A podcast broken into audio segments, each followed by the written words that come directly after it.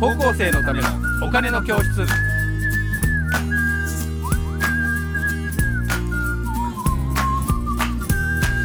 はい、皆さん、こんにちは。こんにちは、高校生のためのお金の教室のお時間です。えー私、MC の山下春樹です。えー、福眼経済塾の小笹ですはい、小田さん、今日もよろしくお願いします。お願いしますはい、今日のテーマはこれです。企業とどう付き合うのか。これね、小田さんが、えーこのテーマを、えー作ってきてくれたんですけど、これどういうことですか、小田さん。いやあのーご覧いただいてる皆さんですねやっぱりまずあの投資もいいけど自分の人生どうしようかなっていう会社とか方就職先とかね。おうん多いじゃないですか大事ですね。ですからいくつか気になるデータを見ながらねはい。あのどういうふうに企業と付き合っていけばいいかということを。高校の間から考えていただきたいなと思ったのです。素晴らしい。これは僕は全く考えなかった。うんえ？そうでしたっけ、あの、ファンタの1リットルを一気飲みとかね。うんえそんな感じでしたからね。えーあそうでしたっけ？美味しいな、ファンタは。とかいう感じですね。はい。私は高校生の時にあの給料が一番高い会社を友達と調べてキーエンスだったんですけどはい。結局全く受けなかったということをここでもったいないですねもったいなかったですね。はいはいそしたらねまずだから気になるデータから見ておきますけどね、じゃあこれ言っていいですか？あどうぞスライド。はい、これじゃあこれ。島津さんこれだから島さんってこれ慶応の先生なんですけど、仕事への関わり国際調査っていうのをやってるんですよね。であのーどどんなことをじゃあいろんな国の人たちに聞いたかっていうと、左にございます、えっとう仕事に関する調査っていうことなんですけど、例えば活力仕事をしているとうん。活力がみなぎるように感じるとか、うん。職場では元気が出て精力的になるように感じるとか、うん。朝に目が覚めるとさあ仕事へ行こうという気持ちになります、うん。という質問項目とか、熱意では仕事に熱心であるとかですね、うん。うんあとや、えー没頭ということで言うと、うんえー仕事に没頭している時に幸せだと感じるとかですね、えー仕事をしているとつい夢中になってしまうとかいう質問項目に、はい。あの当てはまるか当てはまらないかみたいなことを聞く、うん。えー調査、うん。えーユトレヒトワークエンゲージメントスケールっていう調査をしてなんかユトレヒトという場所の人と一緒に研究してユるらしいんですけど、。うんはいえー、っと結果を見るとですねかなり衝撃的でして、うん、日本人のですねこの関わり国際調査のスコアがですね、うん、2.2 8点ぐらいですので一番低いですか。ここに書いてある10か国15国ぐらいの中で一番低いんですよね、うん、何仕事は面白くないと思ってるのかな？そう面白くないと思ってやる本当？しょうがないなと思ってやってる方がとても多いという話ですよね。これは何今現役で仕事をしてる人に聞いたってことですよね？これ平成30年版ですからね。はあなるほど。45年前でしょ？だ。もっとみんな面白く仕事しましょうよもう遊びなんだから仕事、ね、まず最初非常に大きな問題で、うん、まあていうか逆にですからですよ。あのご覧いただいている方々の先輩たちが今もう3年ぐらいで平気で仕事辞めていくじゃないですか。うんうん。で多分この辺に原因あるんですよね。面白くないんだ。じゃあ、もしかしたら。なんかなんか生き生きしてないんとじゃないんですか。ううんんそれはあれだね、あの、仕事を発注する上の人の問題かもしれないけどね、なんか、もしかしたらそういう問題もあるのかな。面白くできるっていう。職場がよどんでてるのか職場がよどんでるんでしょうねやっぱりね。そう、そうなんだよね。申し上げればね。うんうん海外の人は、だからそういうふうに思ってないってことですよね、これを見ると。例えばフランス人とかフランス人はそんな働いてないと思うんですけど、フランス人が逆に言うと4.7ついてるからね。ええ労働時間が短いとこうなるんじゃあ、ないそうかそうかそうか。もしかしたら。あ。じゃあそうかもしれない。長時間労働をね、なんか半ばし。強いてるような日本企業ってやっぱりねいえ。けないんじゃないかとか、な私も最初の日本企業を辞めた時はやっぱり転勤が嫌で辞めましたから、あ、そうですか。うん、あの、転勤ってやっぱりそうなんですうね。ん、やっぱり、あ、今日も、あの、今収録してる今日はね、あの、朝テレビで、官僚の意識改革ってやってましたけど、若手のね。官僚の意識改革ってどういうことですか？官僚の人たちがかわいそうなんであれ、1年に、一年ごとで担当部署変わるんですね。あ、そうそう。なんか、長く同じとこいないよね。そうそうだ、専門性が全然つかないっていう話をやってましたけどああ。ああいうのがもう、時代が。専門性が。がつかないと、そこにしがみつくことになっちゃいますよね。その組織にでしょ？そう。そうすると官僚だと失敗しちゃいけないからって言って、うどんどんどんどん保守的になっちゃうじゃないですか。そうそうそうそう。とそれは官僚主義を加速させてしまうということになっちゃいますよね。うん。これでも面白いのは、スペインが割と日本の次にですね、なんかあんまりし仕事が面白くないなっていう、遊んでたり飲んだりしてる方が好きっていうことかな。スペインとフランスが隣同士なので、何こんな違うのが面白いですよね。確かに、えー日本がえースコア2.8ぐらいでそこから3.1点ポイントぐらい高い3.8にスペインがいてでフランスは4.7ぐらいですからさらに1そうですよねポイント高いねだ面白いですねスペインとフランスが違うのもねねえ、なんか、まあ、隣の国なのにね。いろんな見方できる。ただやっぱりこれ、んまあ、パッと見て思うのは日本だけ群を抜いて低いですよね、ねこの重数区ね。ですから、なんか現状がうまくいってないんじゃないかなと。そうか。じゃあ高校生の人たちがね、うん卒業して就職したり、大学行ってその後就職したりとかいう人もいると思うけど、これをどう捉えるのかっていうことですよね。そうですよね。これ次のページはなんか別での次のはねあのこれも最近の日経なん,、はいなんですけどその5ワーク月10日の日経新聞でその、うん今度は慶応の鶴先生っていう方の分析だと、うん。あのこのワークエンゲージメントが高いほど企業の利益率が高いんだそうですよね。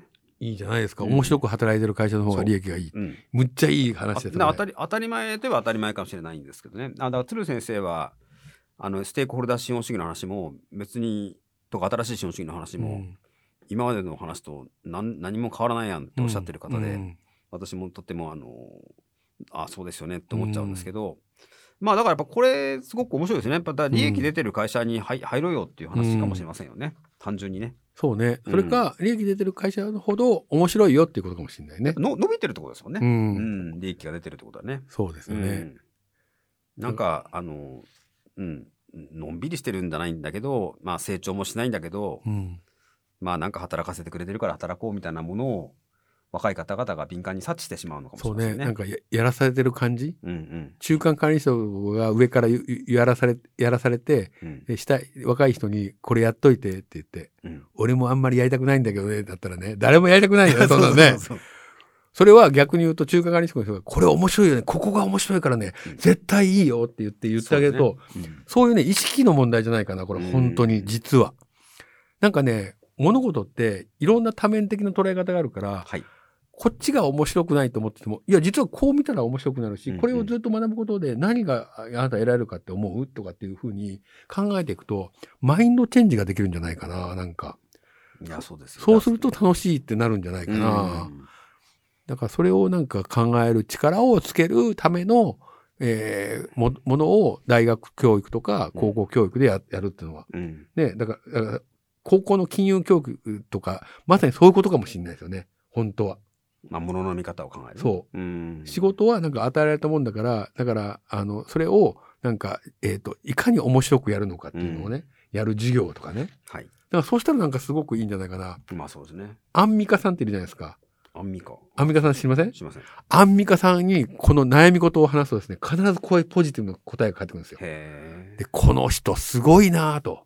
人生の観覧車とかいろいろな言葉でね、うん。あの言うんだけど、この人すごいなぁと思うんだけど、そのなんかポジティブに物事を全部捉えていくっていうやり方が、逆にそれで自分が変わることによって、うん。あの、いろんなことがハッピーになっていって、それが周りに影響を及ぼしていく。うん。そういうプラスの連鎖が生まれてくると、うん。仕事自体も楽しくなるから、で、その会社にいる人の周りも楽しくなって、どんどんエンゲージメントが上がっていって、会社の利益が上がると。うんいうようになっていくんじゃないかなってうん、ちょっと思ったんですけどね。うん。今のお話は2点思いました。あのー、言ってみればね、企業再生ファンドみたいなのあるんですよね。要はダメな企業を買って立てああ、直す。はいはいはい、ありますね。そういうところの、僕ねマイルストーンという会社の話を聞いたときに、うん。やっぱり、あの、悪いところをほら、再生する会社は見つけるのはすごく簡単なんですよね。まあだからうまうまくいってないわけだから。うん。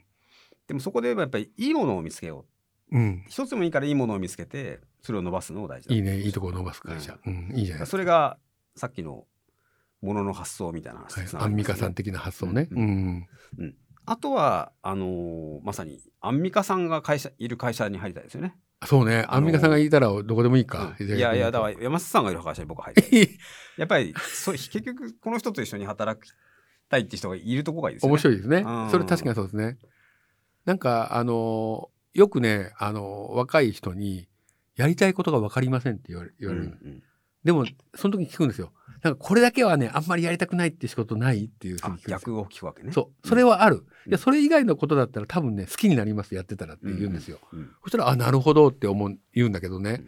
なんか僕はそういうふうにして生きてきたかな。そうですよね。だから同じことを繰り返す仕事が僕苦手なんですよ。はいなんかあのデータを打ち込んだりとかね。はいなんかそういうのはできない。そういうのはちょっと苦手だから、うんそうするとそういうことが来た時に、いかにそれをやらずに済ませるかを考えるわけですよ。そしたらなんかどっかに発注して、それ自動的にデータ流し込むような仕組みをね、えー考えて倫理書を上げて、これ絶対やらせてくださいもう絶対これはあの、人件費が減りますからとかね、プレゼンしてやればいいじゃないですか。そしたら自分で仕事を作って変えていくっていうことになるから、それ面白いじゃないですか。うん、うんうん、だから、だからそうやってやっていけばなんか仕事楽しくなるんじゃないかなって思うんだけどね。いや、本当そうですよ。うん。だそういうのをぜひ意識して働いてほしいし、あの、アンミカさんか山下さんがいない会社アンミカさんの方が、アンミカがいてるとこがいい。あ、でもあの、社社風ね。そう、社風ですよ。社風すごい大事ですから。そう。そういうことで、あのね、もちろんコスト意識も大事なんだけど、うん、えー働くっていうモチベーションって一番大事だから実は。そうですよね。うんそう、まあ、仕事は本当に遊びだと思うのであのそういうふうな形で、えー、なんかやってほしいなと思いますが、はい、この次のオーダーさんこれちょっと見ていいですか？はい、えー、はい。はい、これです、ね、今のね、うん、あの逆転の発想シリーズで最後じゃ補足しておきますけど、はいはい、いいね、こう13日の日経新聞見るとねやっぱりあの今上場企業の3社に1社が最高益だっていう話なのよね。あそうですよね。円安恩恵と物価高懸念だけどと。はい、で見出しを読みますとね上場企業の決算発表が13日ピークを迎えて、うん、資源高とか円安が追い風になって2020年2年3月期に最高益になった企業の比率は30%と、うん、約30年ぶり30年ぶりですから、うん、まあ本当バブルの頃ですよ、うん、ぐらいの高水準ですと。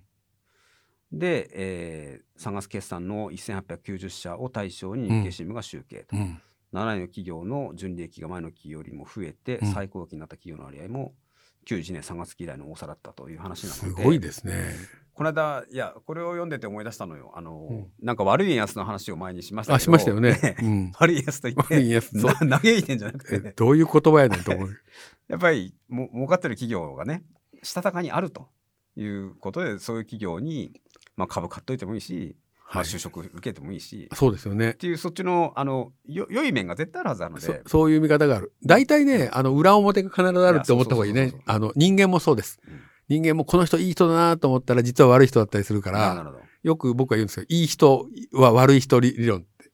そこまで「ああ分かった分かったいいよいいよ」って言って言ってると、うん、実はあの上の人にも下の人にも言ってて何も決まってないとかね、うんうん、なんかそれでは実は、えそうじゃないかもしれないねって思ってみることも大事ということですね。うんうん。